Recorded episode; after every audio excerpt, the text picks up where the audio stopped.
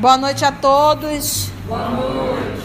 Hoje, 18 de setembro de 2020, estamos nós mais uma vez reunidos para estudarmos a obra 50 anos depois. Estamos num momento crucial, complexo realmente da obra. Estamos no capítulo 6, intitulado A Visita ao Cárcere. No meu livro é a página 105 aonde nós sabemos que Nestório e o seu filho Ciro estão presos, junto com outros, são 35, 300 e poucos que foram presos. Todos negaram que eram cristãos, apenas 35 ficaram. Desses 35, alguns foram banidos de Roma e outros serão realmente ao sacrifício. E o nosso querido Nestório, junto com seu filho Ciro, serão sacrificados. Quem estava em Tibur era o Euvídio Lúcio, então, vamos dizer assim, chefe de, de Nestório. Ao chegar, soube dos acontecimentos, foi até a prisão conversou com Nestório e perguntou se realmente Nestório era cristão. Ele não negou, disse que ele era cristão. Perguntou se realmente ele seria pai de Ciro. Nós sabemos que ele, ele tem muita raiva de Ciro porque ficou subentendido que Ciro se apaixonou pela filha dele, então isso seria algo horrível. Então foi mais um motivo para ele abrir mão. Ele, ele foi com desejo de realmente libertar o escravo Nestório.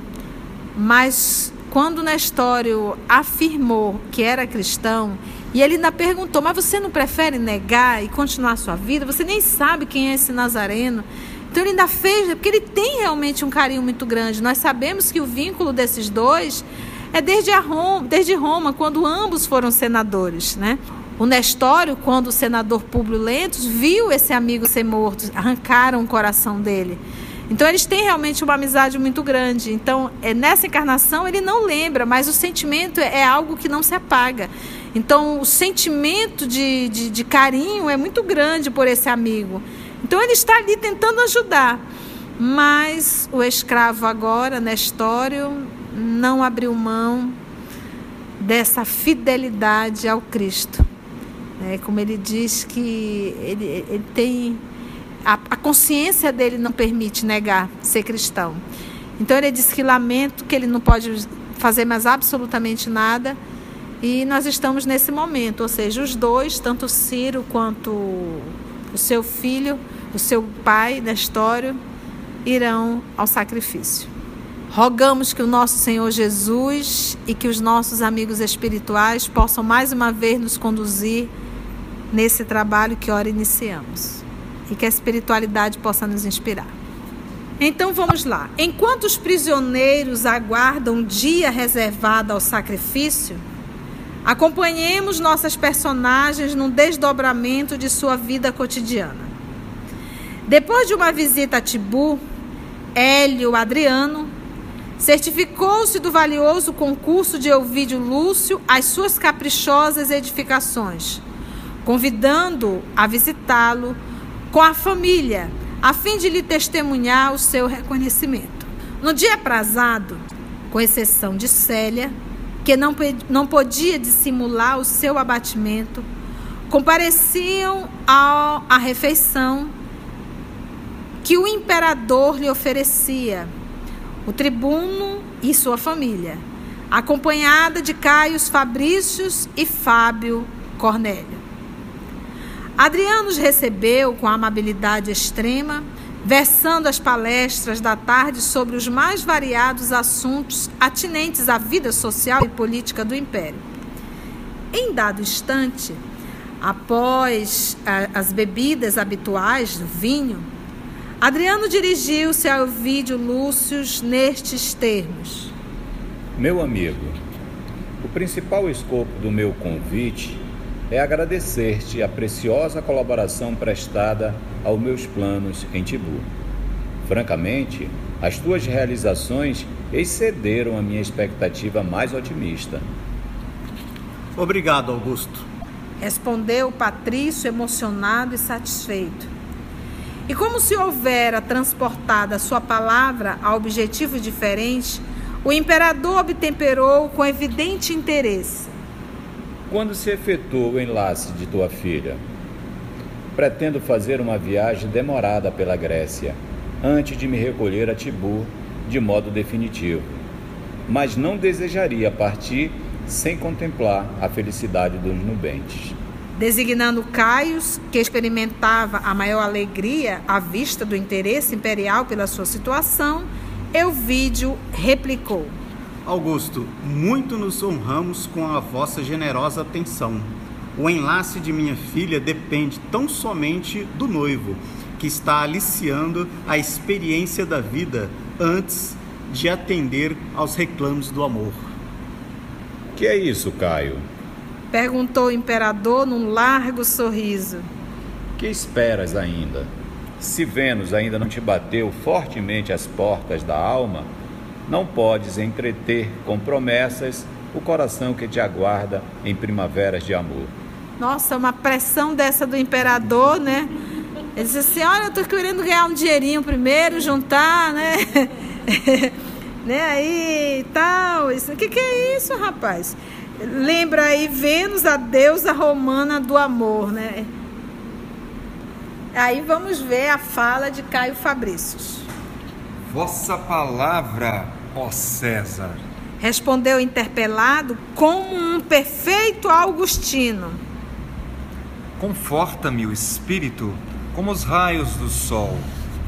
Entretanto, tendo de substituir Vênus por Juno, em meu santuário doméstico, aguardo a oportunidade propícia à minha tranquilidade futura. Hélio Adriano fez um gesto expressivo, fixando em Ovídio Lúcio o seu olhar enigmático e acrescentando: O ensejo esperado deve estar chegando agora afirmava a sabedoria dos antigos, que melhor fala aos pais o bem que se faz aos filhos. Razão porque tomo o dote da jovem Elvídia ao meu cuidado. Resolvi doar-lhe uma propriedade deliciosa nas imediações de Capua, ao pé do Vulturno, onde o fruto das vinhas e das oliveiras bastaria para entreter a felicidade de uma família durante 100 anos de, existência, sem outras preocupações de ordem material. Tá, pra ti, eu não sei qual é o do Adriano, mas que ele quer que esse casamento saia antes dele sair essa viagem, quer. Deu até. Olha só, gente, ele está inclusive pagando o, o, o dote. Você é tão desagradável esse negócio, né? Pagar um dote para o cidadão casar, né? E nada mais, nada menos, ele decidiu doar uma propriedade deliciosa nas imediações de Capa. Aí é para acabar, né? Vamos lá. Um sopro de alegria animou todos os semblantes, desenhando-se com especialidade nos de Elvídio Lúcio e sua mulher, que se entreolharam felizes, tomados de sincero reconhecimento pela espontânea generosidade do imperador a quem Fábio Cornélio se dirigiu com a mais respeitosa cortesia, agradecendo em nome de todos a régia dádiva.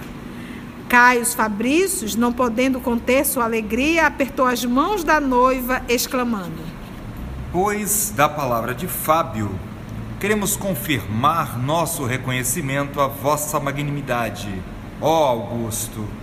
Vossa lembrança expressa a generosidade e o poder do Senhor do mundo. E já que depende de mim a fixação do matrimônio, marcá-lo-emos para o próximo mês, como nos apraz. Todo o nosso desejo é que nos honreis com a vossa presença, porquanto, em face de vossa paternal proteção, sentimos que os deuses nos abençoam e guiam. Sim, ponderou Adriano pensativo. No mês vindouro, pretendo realizar minha última viagem pela Itália e pela Grécia. Prometi aos amigos de Atenas que não me recolheria a Tibur antes de levar-lhes a minha visita derradeira. Antes de me ausentar, pretendo comemorar com festejos públicos a inauguração dos novos edifícios da cidade Aproveitaremos então a oportunidade para que se efetive a tua aventura. E tem uma nota do autor espiritual falando que entre as numerosas edificações de Adriano durante o seu reinado, conta-se entre as mais importantes o famoso castelo de Santo Ângelo. É impressionante como esse, é, é, eu acho que é uma afirmação política, levantar construções enormes para que possa marcar o seu governo. Mudou. A Alba Lucínia tinha os olhos úmidos, abraçando a filha alegremente, e assim terminava o banquete com júbilo inexcedível. No dia imediato, o imperador ordenou todas as providências para a doação e, enquanto eu vi de luz, olha, já no dia imediato, já, porque às vezes o pessoal promete, passa 15 dias, 30 dias. É... O que? Aonde? Não lembro. Foi? Não, não tinha muita certeza. É, não bebi um pouquinho? No dia seguinte, já todas as providências para a doação. E enquanto eu vi de Lúcius e família se preparavam convenientemente para o evento familiar, Caio Fabrício dirigia-se à antiga terra da lavoura, a fim de conhecer a região em que ficava sua futura vivenda. Todavia, a par dos grandes júbilos, persistiam as graves preocupações e as grandes dores. Eu vi de sua mulher não podiam forrar-se a contrariedade que os martirizava intimamente ao verem que Célia definhava, apesar dos esforços que ela mesma fazia, mercê das energias poderosas da sua fé, a fim de não amargurar o coração dos genitores. Comparando a filha a uma flor mirrada e triste, o tribuno aumentava o seu ódio às ideias cristãs, recordando Ciro com aversão e rancor. O doloroso contraste do destino de suas filhas era-lhe objeto de profundas meditações. Interessava-se por ambas, com o mesmo afeto, contudo, malgrado a boa intenção, a mais nova parecia afastada da sua devoção paternal, porque ela é um espírito que não tem absolutamente nenhum nenhuma afinidade espiritual com esse grupo. Olha a diferença espiritual de Célia para o da irmã, pai e mãe. Então ninguém consegue compreender uma alma como Célia. O avô conseguiu. Não sabia frequentar os ambientes sociais, nem se integrava convenientemente no ritmo doméstico, como fora de desejar. Seus olhos jamais haviam manifestado qualquer interesse pelas fantasias da juventude e, mergulhado em cismas constantes, pareciam fixar-se noutros rumos que o seu espírito paternal jamais pudera definir com acerto. Estão vendo aí como o espírito vai se, se apresentando? Olha, nem como jovem eu não, ao seu conceito, ela era vítima de umas tantas fraquezas que, no seu zelo, atribuía a influência dos princípios cristãos no convívio dos escravos, lá na Palestina. Ainda bem que Ovídia seria ditosa e isso, de algum modo, o consolava. Quanto a Célia, ele, ele e a esposa mais tarde levá-la-iam a terras estranhas, onde a sua sensibilidade doentia pudesse modificar-se a contento.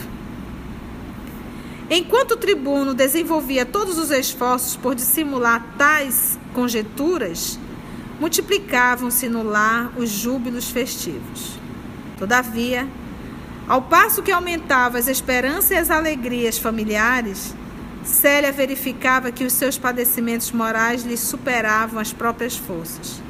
A notícia da condenação de Ciro como conspirador acabrunhava-lhe profundamente o coração. E outra, que mais dói talvez a Célia, não só a morte, é saber que o pai dela poderia mudar tudo. O pai dela poderia interceder por ambos. O homem é funcionário do imperador. Foi jantar na casa do imperador.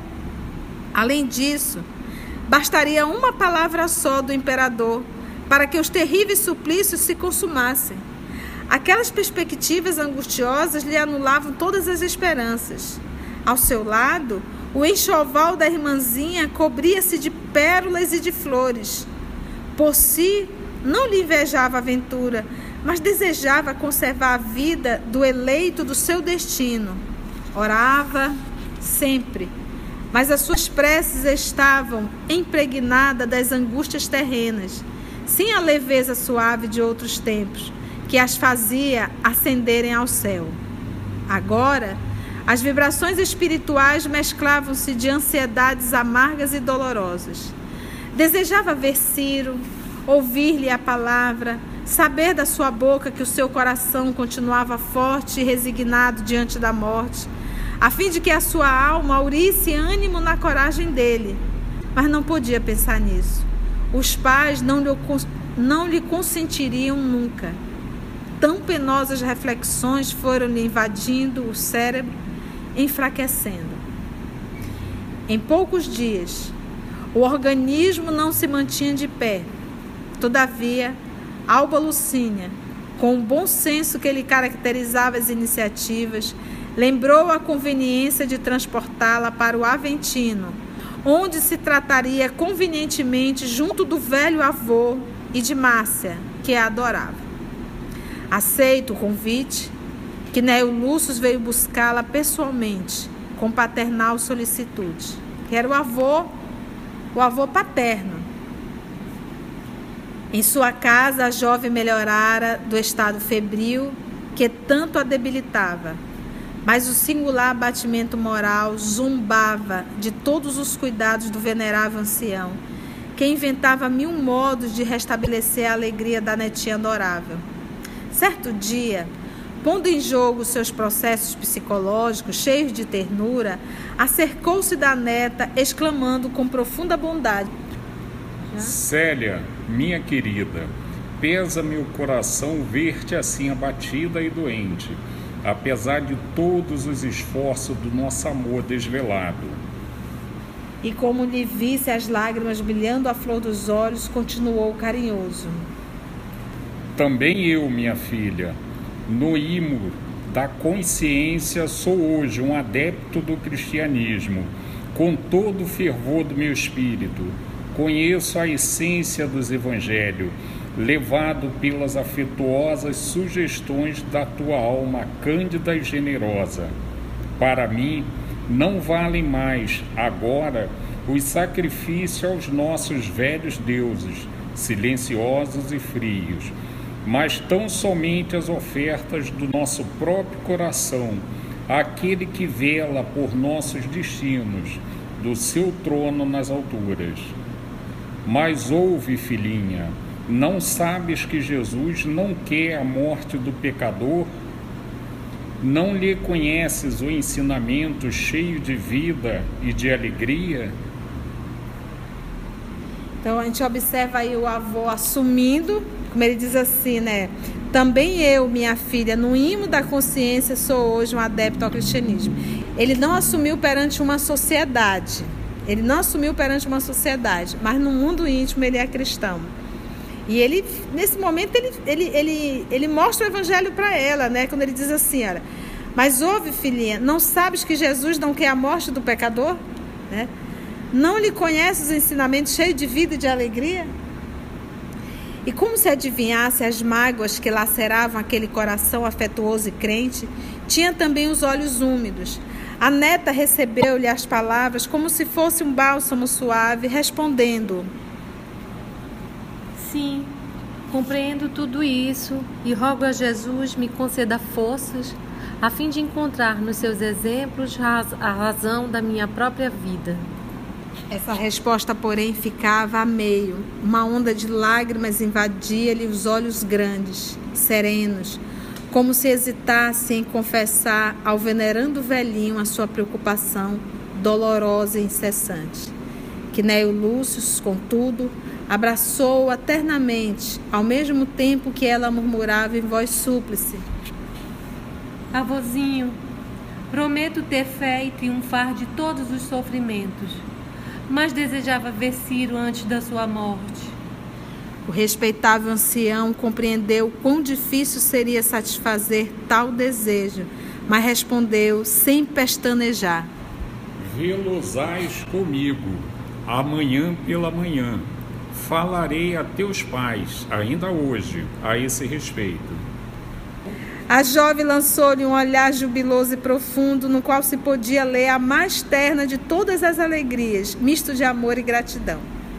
À tarde, uma liteira saía do Aventino, conduzindo o venerável Patrício à casa do filho, que, ao lado da esposa, lhe recebeu a rogativa com o mais fundo constrangimento a lhe transparecer no rosto. E é tão lindo, porque o Quinéio Lúcio aqui, que é pai de Ovídio, no livro Renúncia, ele é o tio, tio Jacques, é o tio Jacques. E a Alba Lucínia, ela vem como Madalena, que também tinha maior afinidade, que tem maior afinidade.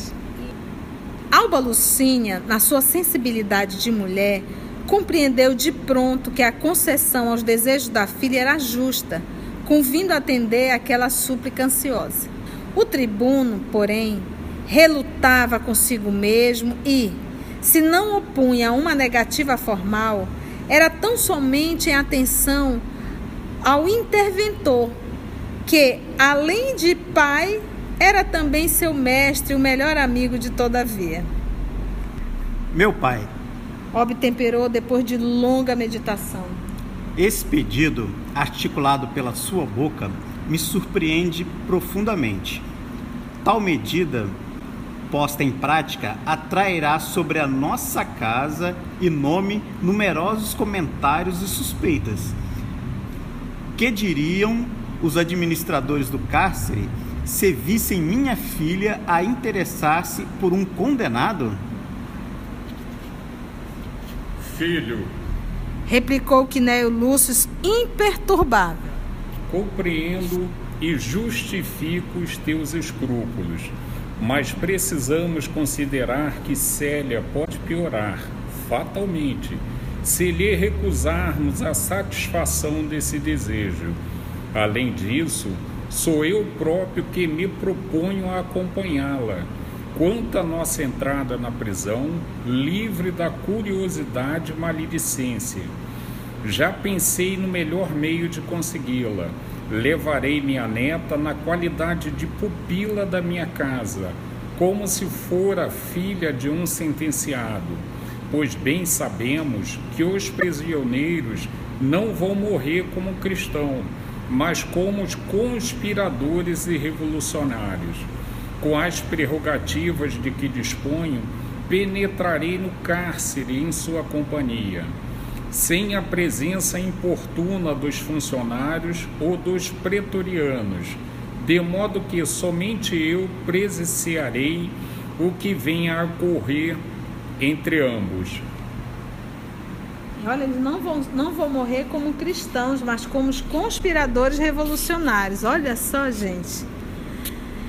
Eu vi de ouvir o silencioso, então deu para a gente entender como é que vai ser, né? Deu para entender. Eu vi de ouvia o silencioso. O venerável Patrício, porém, sem desistir dos seus propósitos, tomou-lhe as mãos entre as suas, murmurando humildemente: Concorda, não negues à tua filha enferma a satisfação de um desejo tão justo. Além disso, filho, recorda-te que se trata de um simples encontro pela última vez. Ao espírito do tribuno repugnava a ideia de que a filha fosse visitar o servo odiado, com o seu consentimento. Mas havia tamanha ternura nas palavras paternas que o seu coração cedeu rapidamente àquela atitude de carinho e de humildade. Fixando o generoso velhinho, como se estivesse anuindo, tão só por consideração a ele, seu pai e maior amigo murmurou um tanto contrafeito. Pois bem, meu pai, que se faça a sua vontade. Deixe a seu critério a solução do caso. E dando a entender que o assunto lhe desagradava, falou de outras coisas, levando o ancião para o interior, onde se intensificavam as, os preparativos para os esponsais de Elvide. Quinéio Lúcio que entendia a alma da, do filho desde pequeno, gabou-lhe todos os empreendimentos com bom humor e alegria, opinando com otimismo sobre todos os seus feitos e regozijando-se simultaneamente com as suas iniciativas, a evidenciar no semblante uma satisfação espontânea e sincera, como se nenhuma preocupação lhe povoasse a mente. Olha aí a, a psicologia do pai. Meu filho adora elogio, então deixa aqui começar, né? É uma forma dele se sentir amado, né? Nas primeiras horas do dia imediato, a liteira do venerável Patrício estacionava junto à prisão Marmertina, Mamertina. Enquanto ele e a neta, que se disfarçara em trajes muito simples, dentro de um largo manto que lhes dissimulavam os próprios traços fisionômicos, entravam no tenebroso edifício, salientando-se que Sisto Plócio, previamente avisado, vinha receber Quinéio Lúcio e aquela que ele apresentava como filha adotiva de sua casa, facultando-lhe a máxima liberdade para tratar com os prisioneiros. Na cela espaçosa, onde se aglomeravam os 22 sentenciados, penetravam os primeiros clarões do sol como se fosse uma bênção, porque os demais foram exatamente deportados. Nestório e Ciro, reunidos aos demais, estavam profundamente desfigurados. A alimentação deficiente, as perspectivas angustiosas, os castigos aplicados no cárcere, tudo se conjugava para lhes abater as forças físicas. Você olha assim, gente, eles estão aqui só porque eles não negaram o Cristo. Bastava eles ter dito: Nós não somos cristãos, e eles não estavam aí. Então, esse é o sacrifício deles. E o nosso? O nosso é o diário. É a esposa irritante, é o esposo irritante, é o irmão irritante, é a irmã irritante, é o, o, o, o trabalho difícil, é o trânsito insuportável, é o, o compartilhar o que temos. Ninguém está nos chicoteando e nos alimentamos muito bem e dormimos numa cama bem macia. Olha só aqui, o que eles estão passando.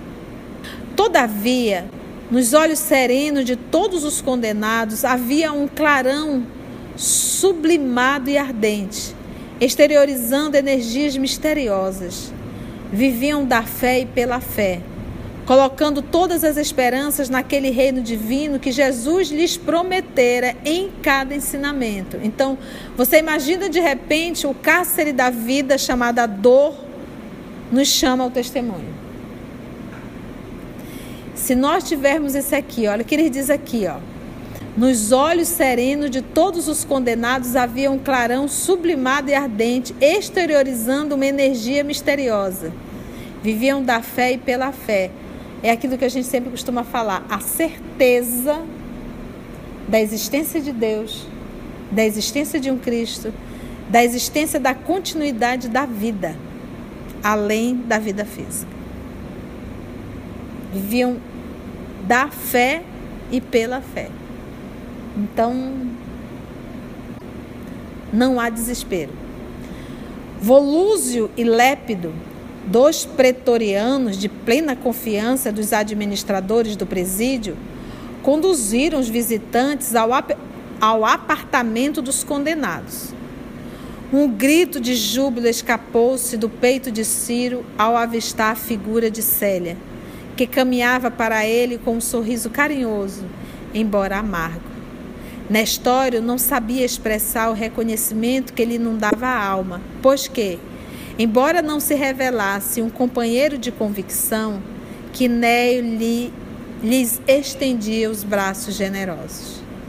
A princípio, a emoção e a alegria emudeceram uns e outros, mas a jovem Patrícia, no impulso natural e muito feminino, observando a penosa situação do bem-amado de sua alma, desatava em pranto convulsivo enquanto o velho avô murmurava com benevolência e carinho: Chora, filha, as lágrimas fazem-te bem ao coração.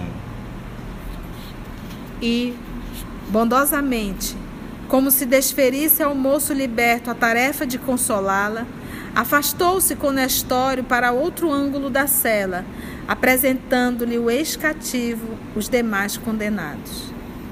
Quase a sós, os dois jovens podiam trocar as suas impressões derradeiras. Célia, como te entregas ao sofrimento desse modo? Perguntou o mancebo, invocando todas as suas forças para revelar coragem e serenidade. Não será melhor morrer pelo Mestre, a quem tanto amamos? Estou muito e muito reconhecido a Jesus ao receber tua visita nesta cela erma e triste. Desde que fui preso, tenho suplicado fervorosamente a sua misericórdia. Não me permitisse morrer sem consolar-te. Ainda esta noite, querida, sonhei que havia chegado ao reino do Senhor, aí vendo muitas luzes e muitas flores Chegando aos pórticos desses paraísos indefiníveis, lembrei-me do teu coração e senti uma saudade profunda. Queria encontrar-te para penetrar no céu contigo. Sem a tua companhia, as moradas de luz me parecem menos belas. Mas um ser divino desses quem deveremos chamar anjos de Deus, acercou-se, esclarecendo-me com estas palavras: Ciro, breve batereis estas portas, livre de qualquer laço dos que ainda te prendem ao corpo perecível. Manifesta tua gratidão a esse Pai de misericórdia que te concede tantas graças. Mas não penses em repouso quando as lutas apenas começam. Terás de ressarcir ainda muitos séculos de erro e treva, de ingratidão e impenitência. Recomporta o espírito abatido do, na contemplação dos planos sublimados da criação, para que possas amar a terra com as suas experiências mais penosas, que valem também por divino aprendizado na escola do amor de Deus. Então, olha só essa revelação aqui nesse sonho, já mostra que ele era um espírito, olha, terás de ressarcir ainda muitos séculos de erro e treva. Então, mesmo a, olha só, mesmo a desencarnação dele nesse sacrifício, ele tem débitos horrendo, porque ele fala em muitos séculos de erro e treva, de ingratidão e impenitência. E nós sabemos que ele vai aparecer no livro Renúncia, que será o Carlos Clênaga. E a gente vai ver a perversidade, porque aqui ele está como escravo. Então ele não pôde exteriorizar o seu lado do poder.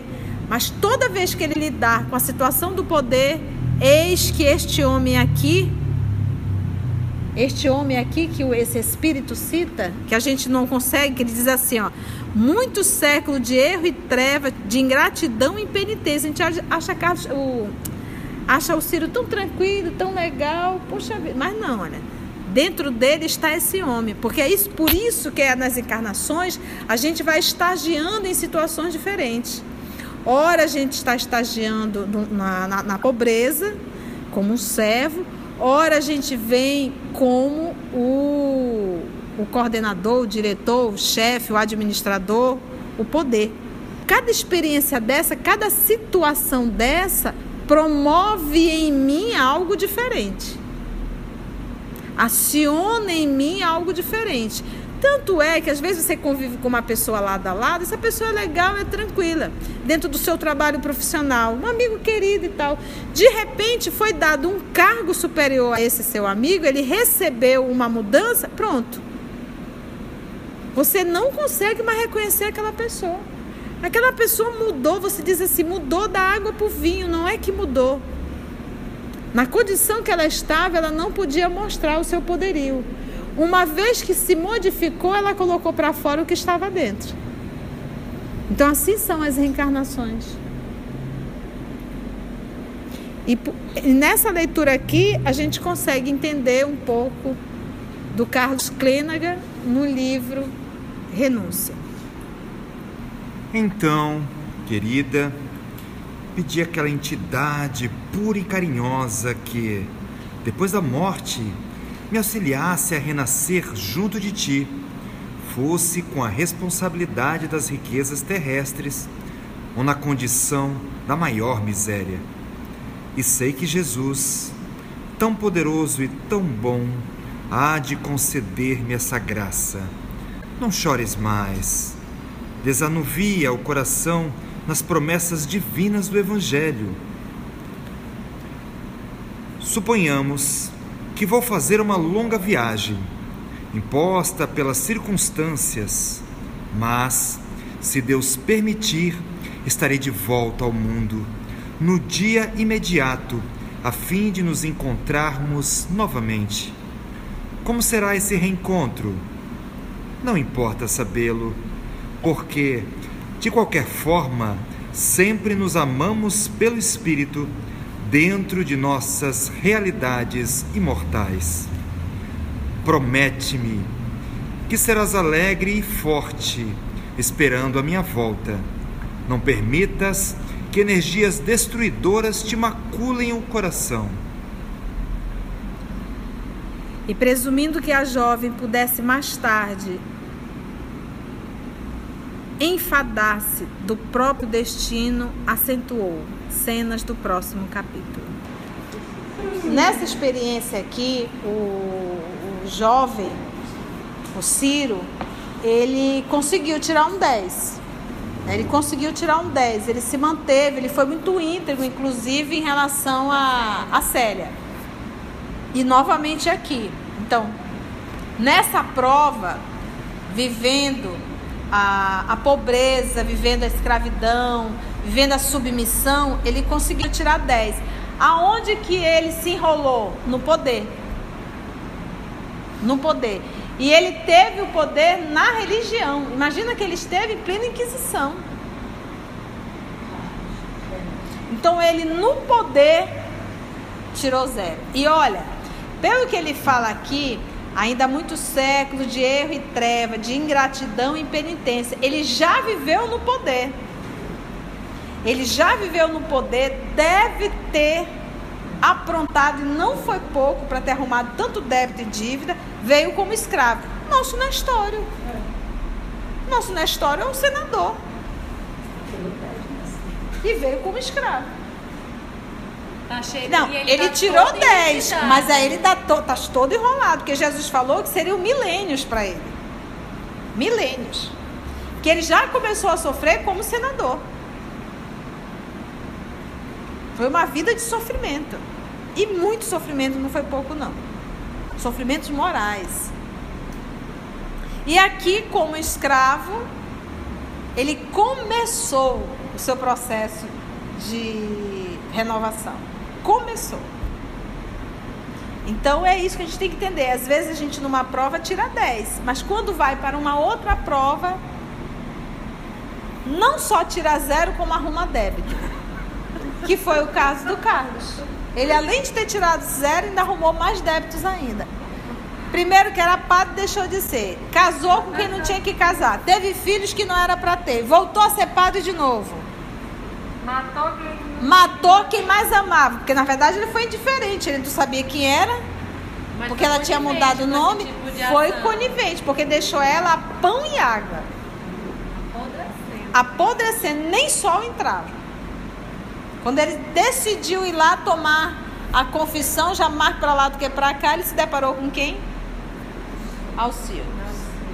Então é interessante para nós entendermos, então, aonde eu estou inserido hoje, o local que eu estou inserido, a profissão que eu estou inserido, o ambiente que eu estou inserido, é justamente para eu aprender e tirar um 10. E isso não quer dizer que o fato de eu ter tirado um 10 hoje é que eu já sou o bambambam. Bam, bam. Você olha assim e pensa, nossa, o Carlos é o bambambam. Bam. Não. Nessa aqui ele tirou. Mas é aquilo que a gente diz: quais são as encarnações mais perigosas? Poder, dinheiro e beleza física. Então vamos agradecer a Jesus, vamos orar, né? Amado Mestre Jesus, viemos aqui te agradecer pela tua paz e a tua luz que nos envolve e nos protege. Que possamos, Senhor, reconhecer em cada dia estas suas bênçãos diárias, para que possamos cada vez mais crescer e caminhar junto a Ti. Muito te agradecemos, Senhor, por tudo que recebemos. Que assim seja.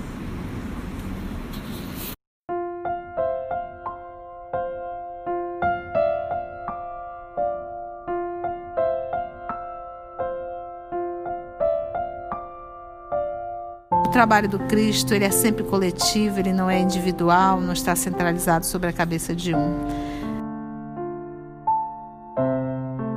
Somos o EOS, esse grupo que Jesus foi construindo ao longo dos anos.